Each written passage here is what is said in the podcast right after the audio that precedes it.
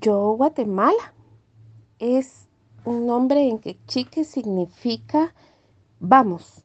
La idea es que nosotros acompañamos a la comunidad desde el respeto y la pertinencia cultural. Yo Guatemala es un espacio libre de discriminación en donde cabemos todos. Y es la figura legal con la que nosotros decidimos trabajar los programas que ya veníamos trabajando o ejecutando a través de la biblioteca licenciado Bernardo Lemos Mendoza. La biblioteca surgió como iniciativa de mis hermanos y mía por dignificar la memoria de mi papá en el marco de los acuerdos de paz. Cuando se firmó la paz firme y duradera, las familias de las víctimas tenían derecho a dignificar la memoria de sus seres eh, queridos y entonces nosotros solicitamos que en nombre de mi papá se construyera un instituto de educación diversificada o de educación media. Aquí los jóvenes solo podían estudiar hasta tercero básico. Entonces nosotros decidimos eh, hacer todos los trámites para que esto sucediera, pero lamentablemente quedó en, diciembre de, bueno, en noviembre del 2011 electo para futuro presidente un nuevo gobierno militar que recortó todo el presupuesto y del Plan Nacional de Resarcimiento y entonces no pudimos dignificar la, la, vida de mi papá dignificando a los jóvenes para estudiar. Teníamos que buscar otro camino.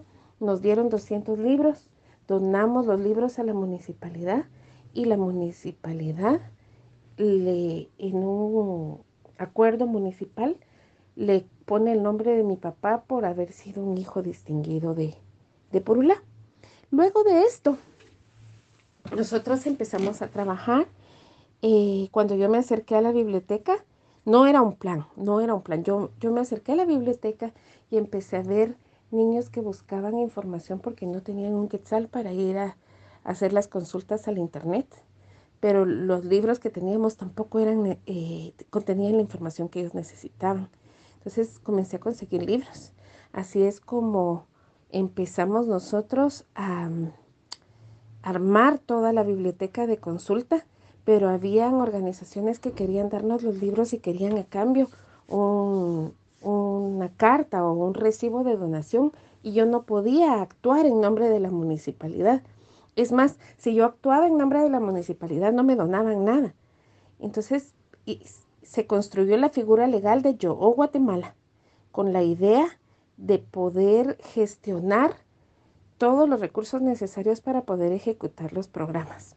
Teníamos el programa de biblioteca. A través del programa de biblioteca eh, iniciamos con tutorías escolares para apoyar a las madres que tienen que salir a trabajar o que no saben leer, para que estuvieran tranquilas de que sus hijos iban a estar haciendo tareas con nosotros.